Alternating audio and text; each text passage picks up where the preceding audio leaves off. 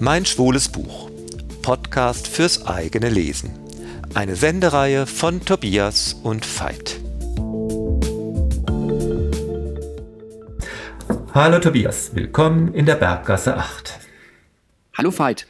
Heute sprechen wir über Philippe Besson Hör auf zu lügen, einem kleinen Roman, nicht ganz 160 Seiten in der gerade erschienenen Taschenbuchausgabe, kurz wie fast alle Bücher von Philippe Besson, aber ein Roman, der es in sich hat, der einen berührt, der zum Weinen schön ist, der Wendungen hat, die schockieren, aber der vor allen Dingen einen vereinnahmt.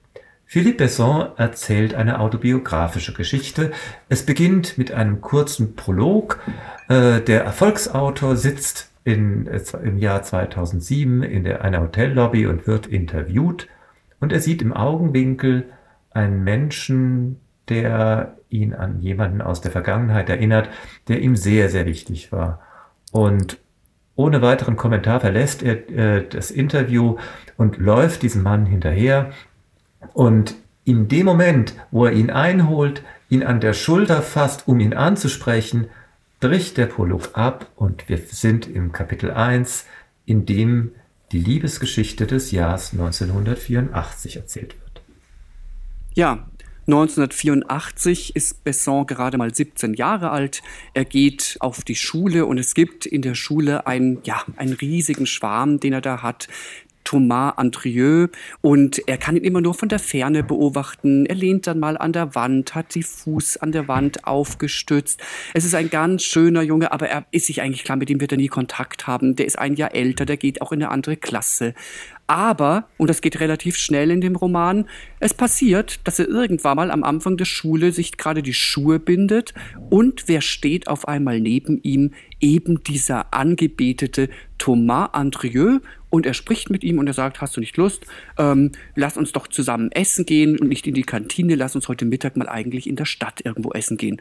Das ist völlig unerwartet, die hatten ja auch nie Kontakt. Sie gehen dann auch miteinander essen und es wird dann auch ganz schnell klar, dass Thomas auch Interesse an Philippe Besson hat und er sagt es auch ganz klar und da wird auch gar nicht lang rumgeredet und Besson kann sein Glück gar nicht fassen. Die beiden haben dann auch an dem Tag zum ersten Mal Sex miteinander und es entspinnt sich eine unheimlich zärtliche, schöne, liebevolle, romantische und auch sehr sexuelle Geschichte der beiden, aber keiner darf das natürlich wissen. Das ist auch eine heimliche Angelegenheit und sie leben beide im Jahr 1984 ihre Liebe. Nachdem diese Geschichte dann erzählt wird, äh, wird in einem recht kurzen Kapitel das, äh, der Eingang des Romans fortgesetzt, 2007 also wieder. Die beiden äh, äh, sprechen sich aus. Es ist der Sohn von Thomas Andrieux, den Philippe bei dem Interview gesehen hat. Und äh, sie trinken einen Kaffee miteinander. Thomas ist auch gar nicht weiter erstaunt, dass er für seinen Vater gehalten wurde. Und Philipp erhält zum Schluss sogar die Telefonnummer. Ja, und was wir noch gar nicht gesagt haben, diese Liebesgeschichte 1984 nimmt ja leider auch ein ziemlich jähes Ende. Denn Thomas geht irgendwann mal nach Spanien, das ist ein Verwandtenbesuch in Spanien, aber er kehrt nicht wieder. Und die beiden haben seitdem auch keinen Kontakt mehr. Genau, aber andererseits war diese Trennung mit Ansage. Denn Thomas hat während dieser schönen Monate, in denen Philipp äh, über die Maßen verliebt war und er Sex erfüllend und äh, das sonstige gemeinsame Leben so wunderschön, Thomas hat nie einen Zweifel daran gelassen, dass eine schwule Beziehung, ein gemeinsames Leben in dieser Weise für ihn nicht in Frage kommt. Das Bauernmilieu, aus dem er stammt, würde das niemals dulden. Er kann sich so ein Leben nicht vorstellen.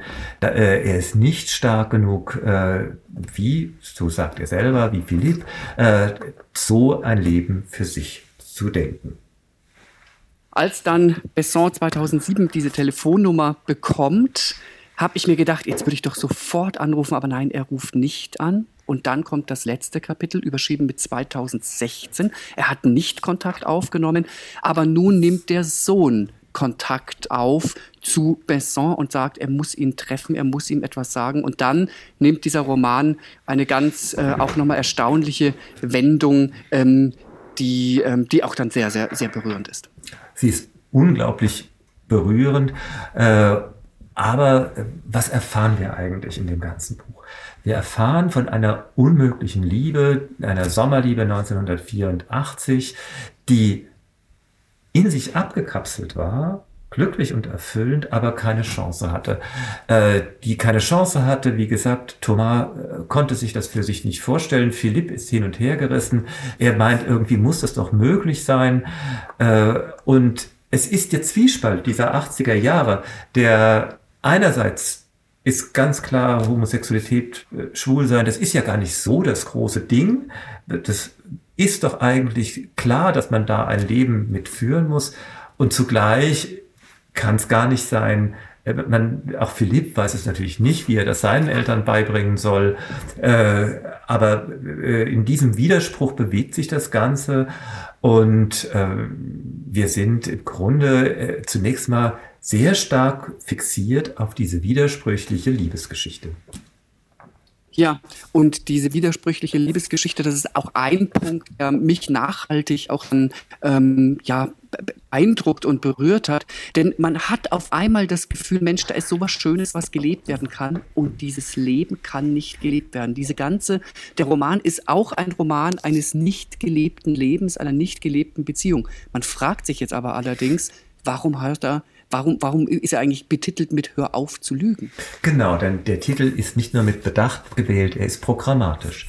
Hör auf zu lügen. Das war die Ansage von Philipps Mutter. Denn Philipp hat von klein auf Geschichten erzählt. Er hat, er wollte immer irgendwie Geschichtenerzähler, Schriftsteller werden und hat von klein auf geübt und hat Geschichten verfasst. Worauf seine Mutter nichts Besseres zu sagen hatte als, ach, lass das doch bleiben, hör auf zu lügen. Was natürlich ein Unfug ist. Die Geschichten haben nie Wahrheit für sich beansprucht. Es waren äh, die ersten schriftstellerischen Versuche, mit denen die Mutter nun gar nichts anfangen konnte. Und so erscheint als immer wiederkehrender Satz, hör auf zu lügen, gerade auch in diesen, dieser ersten äh, großen Erzählung der Liebesgeschichte der 80er Jahre, der Satz als im Grunde als Verfehlung der Außenwelt, sie trifft gar nicht das, was Philipp eigentlich will. Äh, es ist im Grunde eine Ansage, die vollkommen am Punkt vorbeigeht. Und trotzdem, auch wenn das so ist, also es geht an dem Punkt vorbei des schriftstellerischen Tuns, tut er in dem Roman etwas, nämlich er, er hört in einem übertragenen Sinne auf zu lügen, indem er etwas sehr, sehr Ehrliches von sich berichtet. Denn das ist im Grunde der Punkt. Nach Thomas hat Philipp nie wieder es geschafft, eine erfüllende Beziehung zu führen. Er konnte nie wieder äh, aufrichtig zu anderen sein und er kommt selbst drauf, dass seine ganzen Geschichten, die er auch publiziert hat, für die er ein gefeierter Erfolgsautor geworden ist, dass das im Grunde verstellte Geschichten sind, dass er sich und auch die Welt im Grunde mit Unaufrichtigkeiten äh, belogen hat.